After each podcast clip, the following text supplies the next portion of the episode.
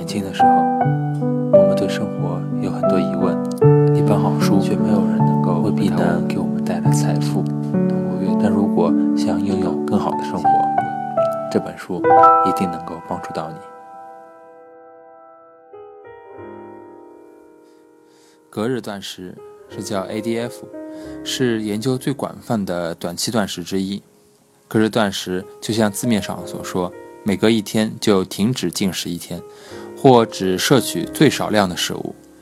以人类为实验对象进行隔日断食的研究学者不是很多，其中一位是芝加哥伊利诺斯大学的克里斯塔·瓦勒蒂博士。他研究的断食方法也称为改良版的隔日断食。克里斯塔非常苗条、迷人和风趣。我们在一家传统的美式餐厅见面，我内疚地享受着汉堡和薯条。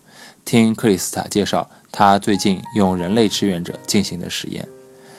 在断食日，男性一天可摄取约六百大卡，女性则是五百大卡。在他的断食规划中，所有的热量一次性摄取完毕，通常是午餐。在进食日，则爱吃什么就是什么。克里斯塔很惊讶地发现，尽管进食日没有饮食限制，但被实验者通常不会疯狂地大吃。在实验开始的时候，我以为他们会在第二天就吃下百分之一百七十五的分量，完全补全少吃的部分，所以也不会变瘦。但是其实大部分人只吃了约百分之一百一，只比平常稍微多一点点。虽然还没有测量过，但我想应该是胃部尺寸的关系，得看胃能够撑多大，因为要吃下平时食量将近两倍，其实是非常困难的。时间够久的话。是可以把胃撑大，像肥胖症的人都胃部非常大，一天可以容纳大约五千大卡的食物。但假如突然间要吃下那么多食物，其实也是很困难。他在早期的研究中要求被实验者遵循低脂的饮食，但克里斯塔想知道的是，如果允许被试者摄取典型的高脂饮食，隔日断食会有没有效果？因此，他请了三十三位肥胖症的患者进行八周的隔日断食。实验者大多都是女性。开始前，志愿者分成了两组：一组摄取低脂的饮食，吃低脂酸奶和乳制品，还有一些极瘦的肉类和大量的蔬果；而另一组可以吃高脂的意大利千层面、嗯，披萨以及一般人的日常饮食。美国人的日常饮食中，就大约有百分之三十五到百分之四十五是脂肪。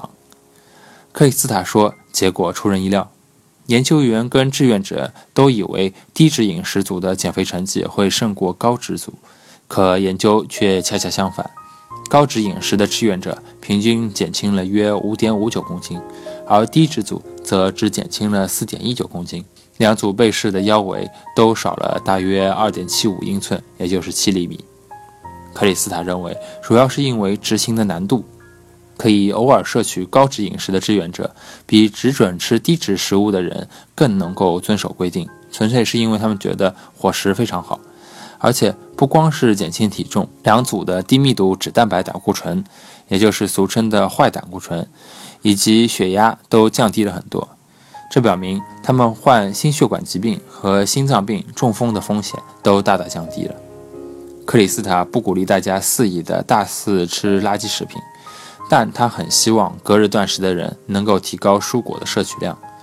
克里斯塔愤怒地指出，医学界倡导大家抱有健康的生活方式已经有了数十年，但照办的人实在是不够多。他认为营养师应该将大家的实际生活方式纳入考虑，而不要只想着大家怎么生活是最健康的。间接式断食的另一项优点就是似乎不会减少任何肌肉，但一般限制热量的减肥方式则会让肌肉变少，这意味着你的基础代谢会变得越来越低。克里斯塔不清楚其中的原因，但是他打算继续研究下去。